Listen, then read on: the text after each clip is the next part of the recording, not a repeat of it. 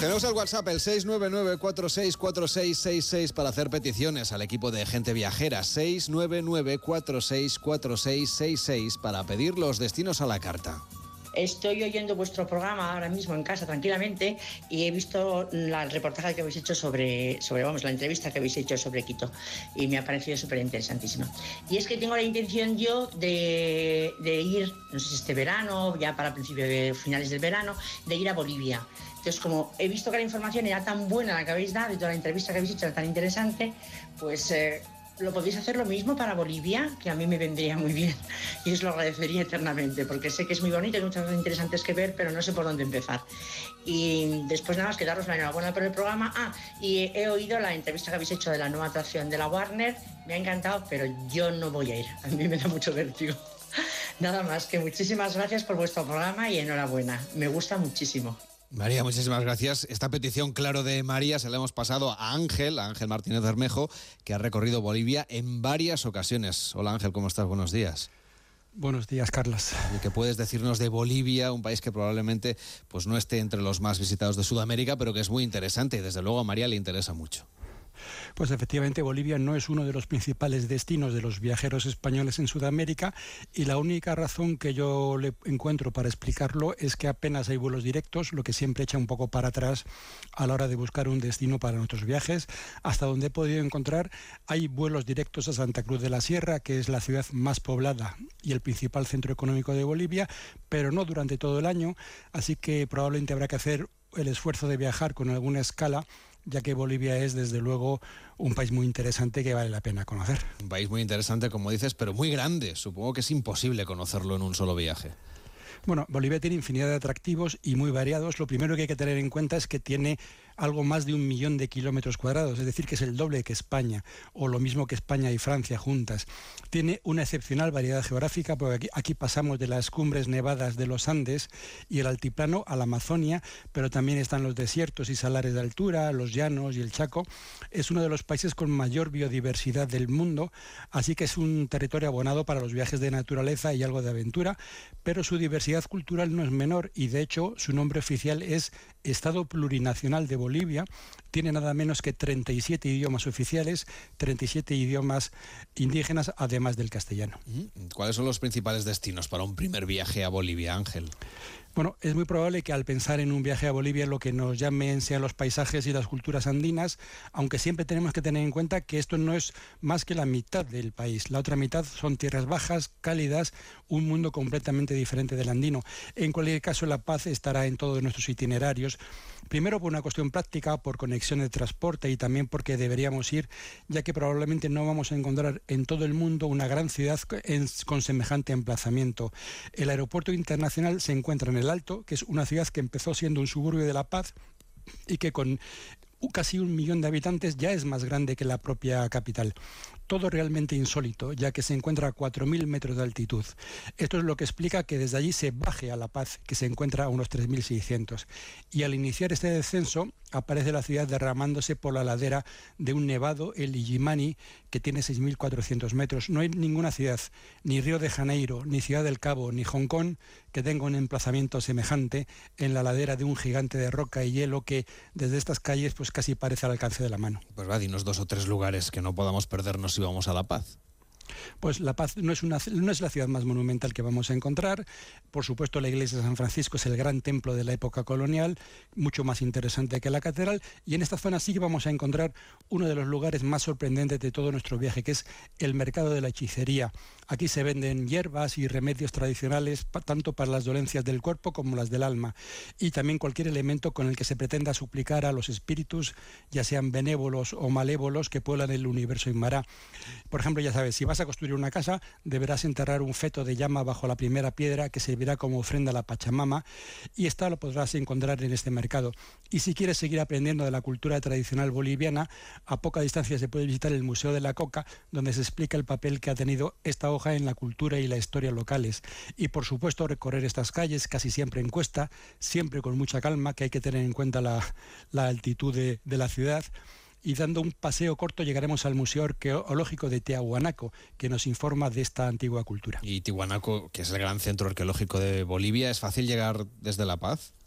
Sí, bueno, eh, puedes ir en autobús público o si no, mucho más como en una excursión de un día. Está a unos 75 kilómetros y es el recuerdo de una todavía misteriosa civilización que floreció durante 25 siglos y alcanzó su apogeo entre los siglos VI y X. Aquí vemos sus restos monumentales de las estructuras ceremoniales de lo que fue el centro espiritual y político de toda la región durante muchos siglos. La pirámide de Acapana y el templo de Calasasaya, con la famosa Puerta del Sol, son los principales monumentos monumentos de este conjunto que está inscrito en la lista del Patrimonio Mundial de la UNESCO. Y ya que estamos en el norte del altiplano, deberíamos también recomendar ir hasta el lago Titicaca, el lago navegable a mayor altitud del mundo es el verdadero mar andino, uno de esos lugares que no tiene comparación en, todo el mundo. Desde Copacabana hay una corta travesía a la Isla del Sol, presente en los mitos de, la, de creación de las culturas andinas y donde se puede conocer la vida de las comunidades locales.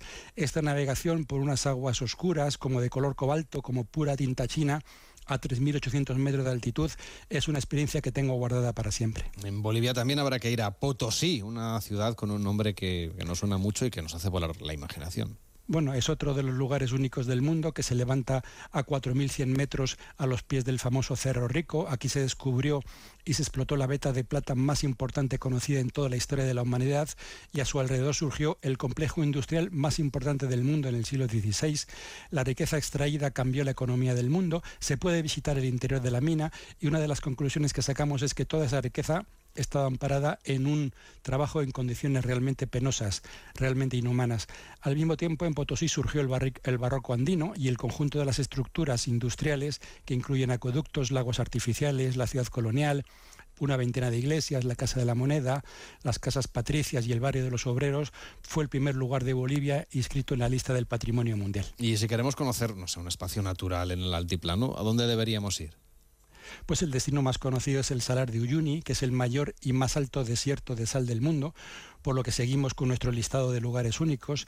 Tiene la extensión de la provincia de Asturias o de Zamora y adentrarse en esta planicie absoluta, a veces completamente seca, pero en otras ocasiones cubierta con una capa pequeña, una muy poca profunda capa de agua que la convierte en un espejo, es recorrer un mundo plano, sin distancias, sin referencias. En esta zona viven los chipayas, que probablemente sean los descendientes de los primeros pobladores del altiplano, y tal vez los herederos de la cultura de, de aunque eso sí, sus poblados no deben considerarse un atractivo turístico y lo mejor es no molestarlos. Por cierto que otro de los lugares muy importantes en Bolivia, también conocido, es Sucre, que también conviene visitarlo. Sí, bueno, aunque he dicho antes que La Paz es la capital de Bolivia, y de hecho lo es en el sentido de que es la sede del gobierno y del poder legislativo, la capital constitucional y sede del poder judicial es Sucre.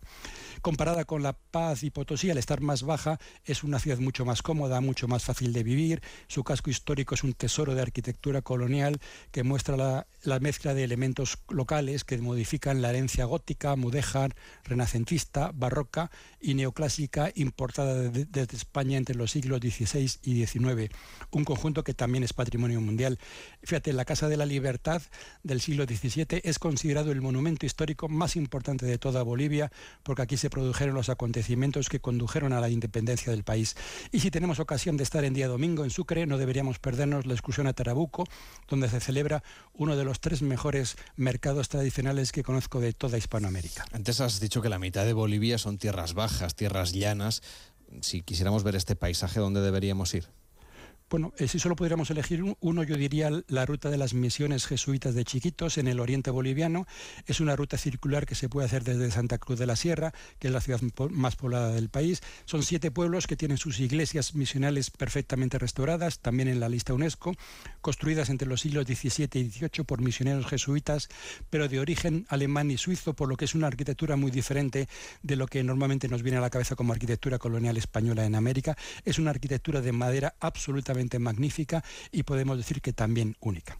Para terminar, nuestro oyente nos decía que quizá iba este verano, no sabía bien, bien cuándo iba a planificar el viaje. ¿El verano es una buena época para ir a Bolivia? Eh, según mi experiencia, es el mejor momento para ir a Bolivia es cuando llueve menos, los días son soleados, en las zonas de las misiones no hace calor, eso sí, es invierno, por lo cual en el altiplano los días serán luminosos, muy agradables, pero en cuanto se pone el sol las temperaturas se desploman, así que hay que llevar muy buena ropa de abrigo y, también protección solar. Pero en cualquier caso seguro que va a disfrutar de los lugares que hemos descrito, que realmente son solo una muy pequeña parte de los muchos atractivos de Bolivia. 699 464666 el WhatsApp de gente viajera para pedirnos destinos a la carta. Un oyente nos pedía Bolivia y Ángel Martínez Bermejo nos ha llevado hasta allí. Ángel, cuídate mucho. Hasta la próxima. Un saludo a todos. 699-464666 para pedir destinos a la carta. Hacemos una pausa en Gente Viajera y nos vamos a Cayo Levantado. Carlas Lamelo, Gente Viajera.